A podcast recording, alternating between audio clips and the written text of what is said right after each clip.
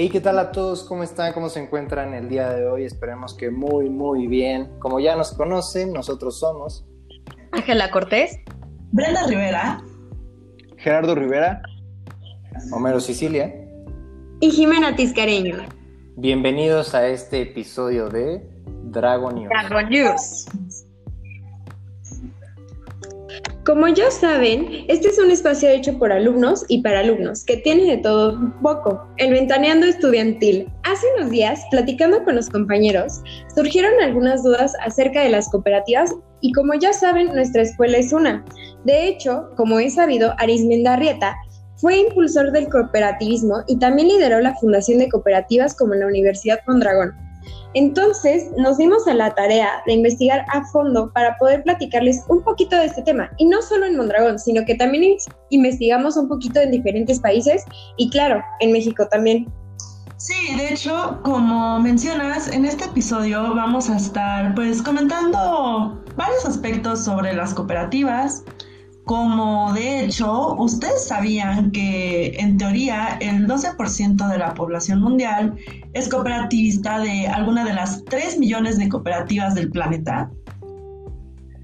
Ya que tomas ese tema, yo leí, por ejemplo, que en India los miembros de cooperativas superan los 240 millones de personas. Y también en Singapur la cultura del cooperativismo en las empresas está muy bien desarrollada. Hay aproximadamente 1.400.000 cooperativistas. Eso es la mitad de su población. ¿Se imaginan eso aplicado en México? Wow, la verdad eso estaría increíble poder ver en este, pues un futuro no muy lejano aplicado en México.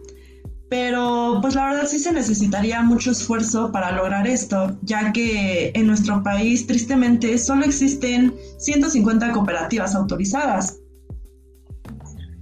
Pues sí, concuerdo contigo. Incluso es muy triste ver cómo algunas de las cooperativas mexicanas, pues con mucho potencial como actualmente es una de las principales productoras de cemento del país, cuentan con un equipo de fútbol y vaya, incluso tienen un hotel 5 estrellas lamentablemente han caído en, la corrupción. El más presente, pues es el movimiento de millones de dólares llevados a paraísos fiscales por los mismos directores de la cooperativa.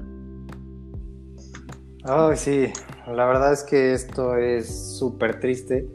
Eh, saber que estas cooperativas tan, pero tan exitosas sean absorbidas por algo como la corrupción, ¿no? Y más sabiendo que los principios de estas son la responsabilidad, la igualdad y la democracia. O sea, pero deben existir cooperativas mexicanas que estén mucho mejor reguladas, ¿no? O sea, porque después de todo, con la creación del Consejo Cooperativo de Economía Solidaria, este ha sido un parteaguas en el surgimiento de empresas que buscan mejorar las condiciones de vida y sobre todo la de sus colaboradores. Pues sí, claro que deben de haber. Eh, pues en la actualidad esto claramente depende más de nosotros eh, para poder generar ah, y claro, mejorar la imagen de las cooperativas en México y pues asimismo el crecimiento de estas mismas.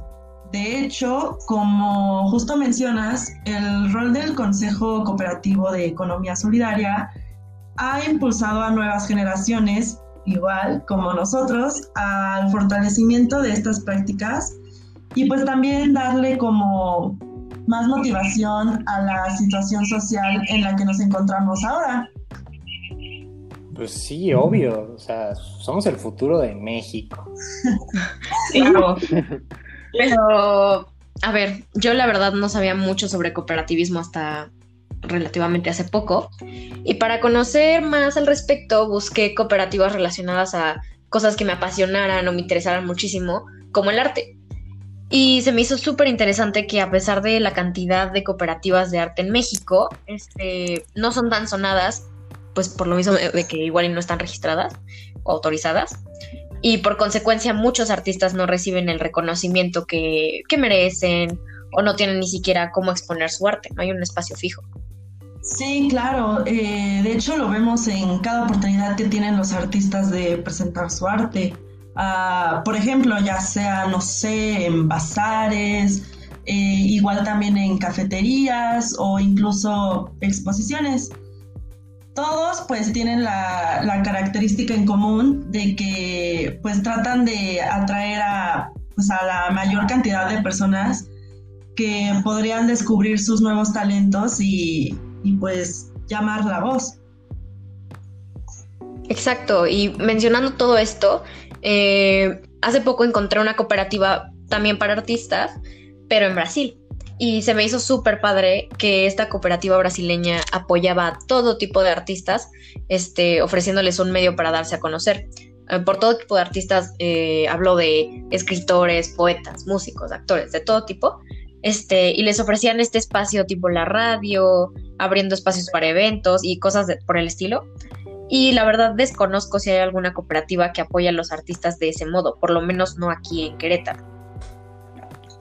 Sí, ya sé, aparte estaría súper padre, ¿no? Porque pues era súper común ir al centro y ver las exposiciones, a los danzantes, las pinturas, las esculturas y todo eso. Pero pues la verdad es que yo no ubico o conozco algún lugar que sea en modo de cooperativa. Hey, hey, hey, amigos. A ver, no olvidemos el arte culinario también, ¿no? O sea, recordar que esto está presente en muchísimas partes, en serio, en todos lados. Sí, de hecho tienes toda la razón, pero pues entonces, ¿cómo, cómo se relaciona todo esto y en dónde lo podemos encontrar?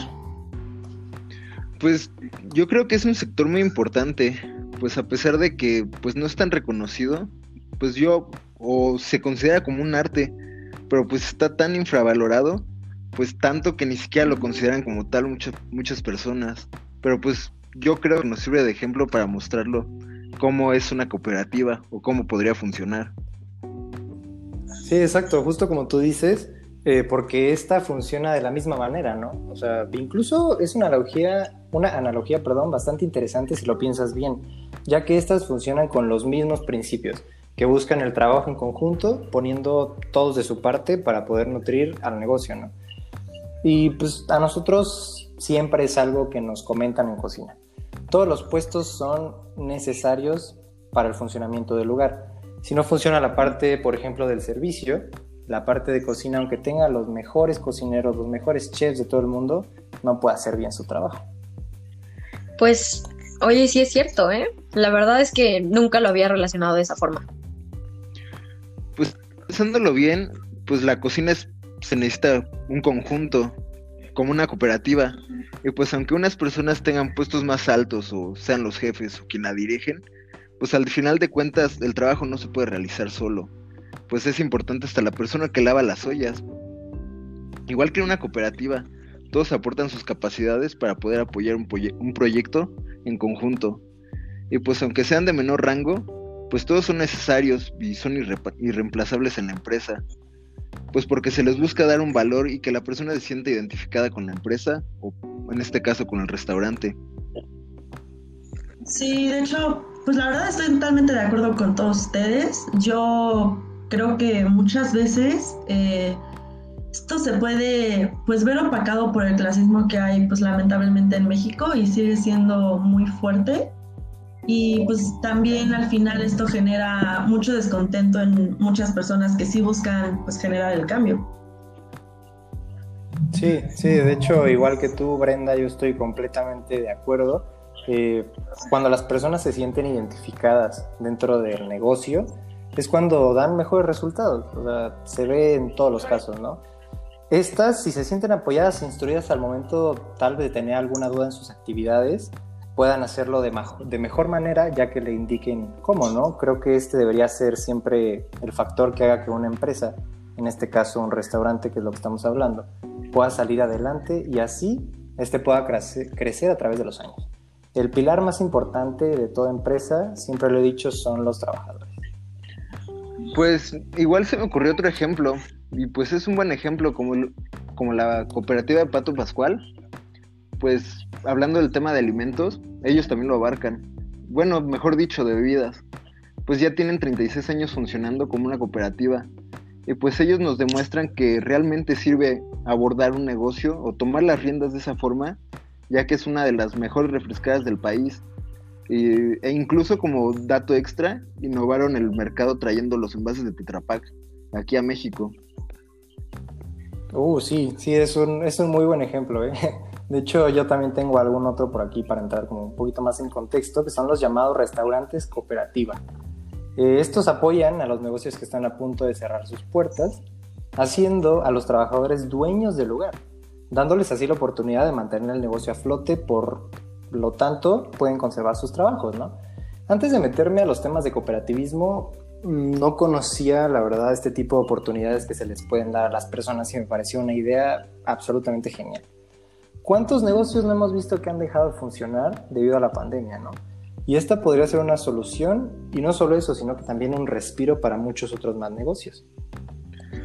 Sí, realmente es algo que, pues que me llama la atención, porque pues no lo sabía. Y ahora con esto de la pandemia, pues se ha visto que en el sistema económico en el que estamos, o el que real, o en el que normalmente se basan los negocios, pues muchas veces es vulnerable a los cambios repentinos, ya que muchos negocios quebraron o simplemente pues un día cerraron sin saber que ya nunca iban a abrir. De otra forma, pues igual es curioso cómo al momento de que estos pudieron volver a abrir, los pocos que hayan podido abrir, pues recortaron sus, su personal dejando a muchas personas sin empleo. Tal vez, bueno, yo creo que si se hubiera llevado de una forma abordando el cooperativismo, pues hubiera sido un poquito diferente. Pues yo pienso que todas las personas hubieran buscado aportar o ayudar o pues sí, buscar una forma de mantener a flote el negocio. De hecho, ya que lo mencionan, algo así pasó con mi familia. les voy a contar. El año pasado, cuando estaba empezando la pandemia, pues bueno, mi familia tenía un local de comida en una plaza cerca de los parques industriales. Y a causa de la pandemia y de que empezaron a mandar a la gente a trabajar a sus casas, la clientela bajó aproximadamente en un 40% y pues los gastos del lugar siguieron, ¿no? Y pues obvio esto provocó que se fuera a la quiebra. Creo que se hubiera sido una muy buena idea. Sí, esa fue una situación bastante difícil. De hecho, tengo dos palabras para esto. Chale cooperativista. No, es que de verdad, o sea, desafortunadamente hemos visto muchos casos como este desde que inició la pandemia. Y volviendo un poco a poco a lo que comentábamos al inicio del podcast, imagínense ustedes, si los restaurantes la han pasado mal, ¿cómo han vivido los artistas todo este fenómeno? No, pues pésimo, súper mal. Este, yo personalmente tengo muchísimos amigos artistas y sí he visto que es súper difícil para ellos porque se han visto obligados a presentar sus obras de teatro vía Zoom, por ejemplo, mis amigos actores, ¿no? Este, y la verdad es que, aparte de que supongo que no sienten la misma emoción de presentarse, pues por una pantalla, la gente pues tampoco quiere pagar por ese tipo de cosas, ¿sabes? Entonces yo creo que sí, tiene que ser súper difícil que no tengan un espacio fijo en estos momentos para, pues, presentar su arte. Sí, no, completamente. Este, tomando en cuenta todo lo que hemos mencionado hasta ahora, repito, podemos volver a esto que comentamos al inicio, ¿no? Que nosotros somos el futuro de México.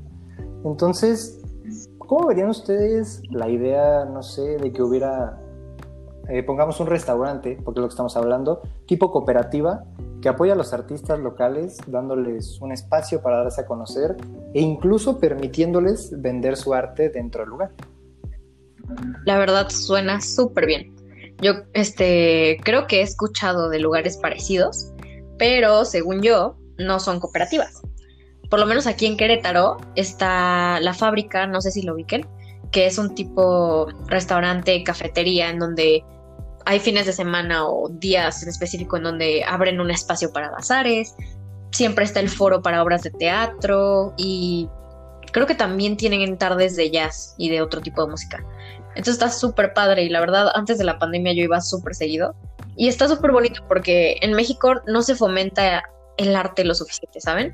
Me encantaría encontrarme con más lugares de este tipo, sobre todo porque pues no solo abren como este espacio a que los artistas se expresen o se den a conocer más, sino que también fomentan pues el arte, porque sí falta, o sea, hace falta muchísimo aquí en México.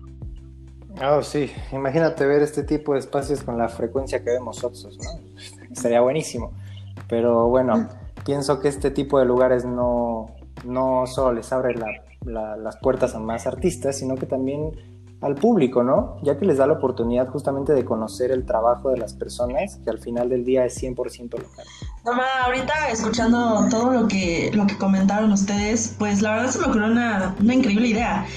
imagínense que nosotros, pues de cierta forma, pudiéramos materializar como los sueños de, de hacer como esta idea de, de un restaurante en modelo cooperativa. Pues qué gran idea, sería un proyecto interesante, ya que nos complementaríamos como estudiantes de gastronomía y de negocios, porque pues si se dan cuenta al final del día, pues todas las cooperativas son negocios. Pero, o sea, entonces, no sé, ¿qué tipo de artistas serían? ¿Como músicos, bailarines, actores? ¿O, en qué, o sea, en qué lo podríamos enfocar? Pues mira, en eso en cuanto a los músicos, digo, ellos siempre se han caracterizado por ambientar las comidas, ¿no? Sin mencionar que hay bastantes en nuestro estado con talento de sobra. Pero en esta ocasión creo que deberíamos enfocarlo más a exposiciones que formen parte de la decoración del lugar, eh, ya que en el caso de bailarines o actores, por el espacio, estos podrían chocar con el servicio y podría generar que no se logre el objetivo del lugar. Oye, pero pues los bailarines y los actores sí los podríamos incluir, de hecho, o sea, podríamos organizar, no sé, microeventos con pues fechas como estratégicas que pues se puedan enfocar totalmente en presentaciones más grandes y así no tener como pues tantos inconvenientes en pues en la organización del día y pues seguir con el mismo nivel de, servicio al cliente. Sí, o, sea, como dice Brenda desde hace rato, estaría súper padre traer como este proyecto la vida. Pero si hiciéramos todo este proyecto, eh, tendríamos que checar qué se puede hacer y qué no se puede hacer, ¿no? Sobre todo para mantener la esencia de, pues, de un negocio cooperativista. Porque igual, este, ya organizando todo esto de los eventos y así, este, ya estaríamos metiendo cosas como patrocinios y pues todas esas cosas. Supongo que tendríamos que investigar un poco más a fondo el cómo crear una buena cooperativa y que sí esté autorizada, porque igual ese es el problema con muchas de las cooperativas que hay en México. Pues como mencionaron al inicio, solo hay 150 cooperativas autorizadas. Entonces puede que hayan muchísimas que no conocemos y no las conocemos porque igual no siguen todos los lineamientos de un negocio cooperativista.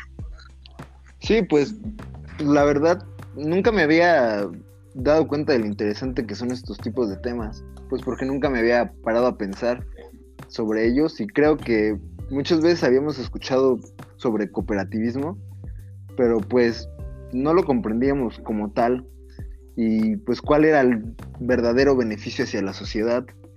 Pues al final del día también es bueno darse cuenta de que pues como no, pues de que a nuestro país le hace mucha falta mejorar en muchos aspectos. Y pues es importante darnos cuenta y percatarnos pues de que pues de ser un poco conscientes para poner nuestro granito de arena y buscar ahora sí que cooperar para mejorar nuestra sociedad. No, bueno, y sabiendo este tipo de cosas, o sea, yo creo que muchos de nosotros podríamos empezar a aplicar este modelo de negocio en nuestras vidas diarias, ¿no? Y para apoyarnos los unos a los otros como los judíos, ¿no? Sí, la verdad estoy, estoy de acuerdo, digo, ahorita lo hemos hablado un poquito más en conjunto, pero ya aterrizándolo a, a una vivencia mía, yo como estudiante de gastronomía, en el tiempo que llevo, he visto muy poco apoyo hacia los trabajadores de muchos restaurantes esto es muy triste, ¿no? O sea, te das cuenta de que la mayoría de personas disfrutan para nada las actividades que, realizan día con día, ¿no? En su área de trabajo. Y esto genera que el lugar tenga pérdidas por la falta de interés de su personal. Justamente que alimentos no se conserven de la mejor manera, ya eso es una pérdida, ¿no? No entiendo cómo muchos dueños de restaurantes no se dan cuenta que eso es justamente lo que hace que el negocio crezca y se mantenga estable. Claro, de hecho, Ángela, Jimmy y yo, eh, pues hemos discutido esto constantemente, pues en nuestras materias de negocios.